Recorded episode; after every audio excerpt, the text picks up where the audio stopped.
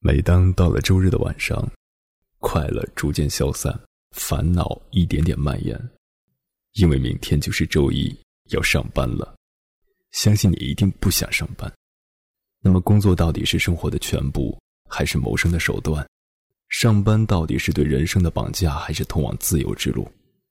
在如今的很多年轻人眼中，摆脱朝九晚五的坐班生活，似乎已经成为很多人的人生理想目标。如果你有天赋，可以去当一名作家或者一名赛车手，像憨憨那样。那么，不上班的生活到底是什么样子？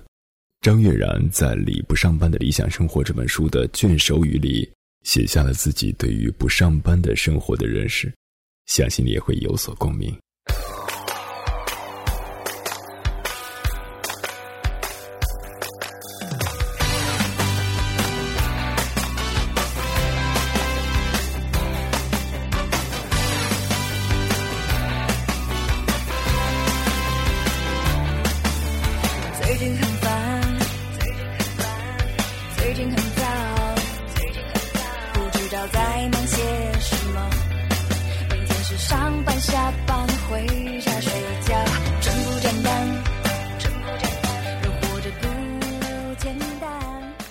回想起来，小时候的世界和现在很不一样。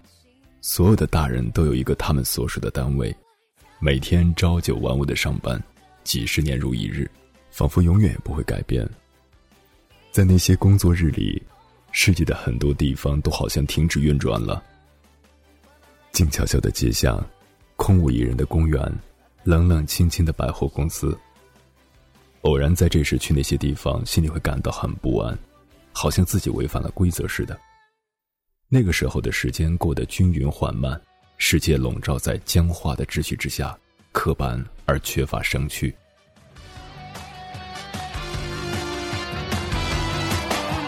最近很烦，最近很烦，哦，最近很燥，最近很燥，不知道在忙些什么。每天是上班下班回家睡。是从什么时候开始，工作不再等同于朝九晚五的上班呢？似乎很难找到那个节点。只是记得上个世纪末，“SOHO” 这个词开始在中国流行。在随后的十几年里，自由职业者变得越来越多。很多年轻人选择不去上班，他们在家、在咖啡馆、在旅途中工作，按照自己的意愿分配时间。尽管仍旧会有父母的反对、同事的质疑，可是辞职已经不再是不可理喻的选择。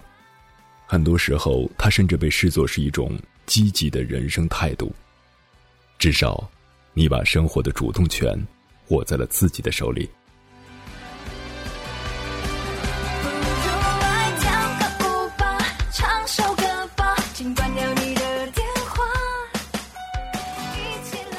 上班通常意味着在一个集体里工作，有上司，有同事，有规章制度。对于我们的父辈来说，这些都是天经地义的事儿。他们已经习惯了把自己安静的摆放在一个集体的某个位置上，跟着他一起运转，不管兴衰成败，都会觉得很安心。可是和他们比起来，年轻一代对集体远远没有那么强的归属感，所以脱离集体也就不是那么艰难的选择。更何况，所换得的是他们最在乎的自由。某种意义上，他们所感到的不自由，很大一部分正是来自于上司、同事和一成不变的规章制度。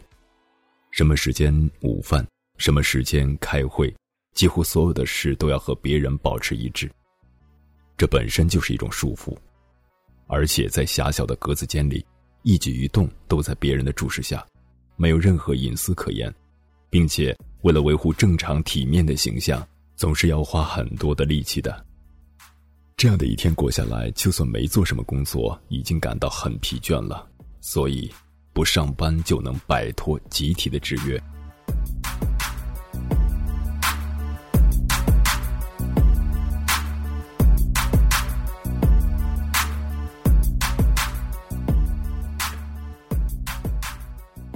对于那些从上幼儿园起就开始感受到集体所带来的压力的年轻人来说，这真是极大的诱惑。不上班的另一大好处就是可以自由的分配时间。每个人的一天都是二十四个小时，谁也不比谁多一分，谁也不比谁少一分。可是事实上，他们并不是一样长的。在那些疲于奔命的时间里，人们忙得像一台机器，生活是真空的，那样的时间就像没有存在过一样。所以，也许只有那些真正属于自己的时间才是有意义的。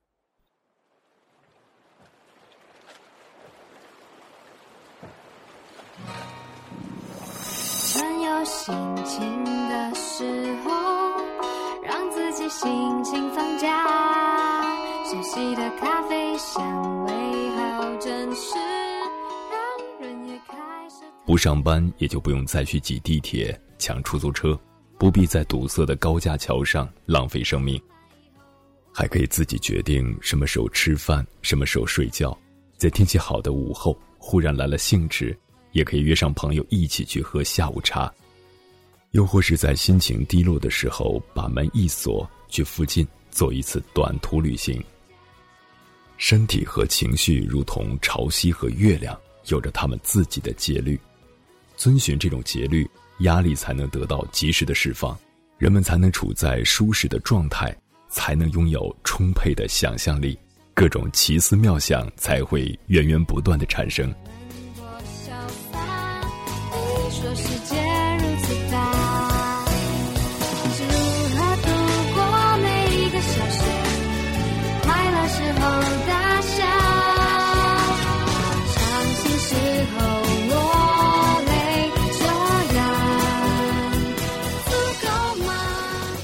当然，不上班未必是好的，它可能会带来强烈的惰性，让人越来越懒惰，在无所事事中丧失了斗志和生趣。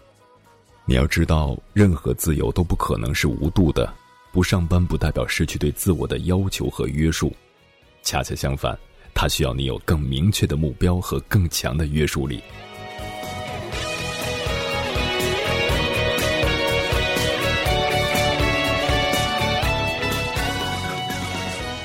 如果能够去做自己喜欢做的事儿，相信这些约束也并不算什么。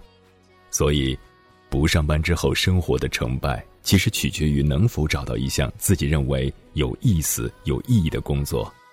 有这样一项工作的存在，不上班的日子才充实完整，才更接近我们所憧憬的理想生活。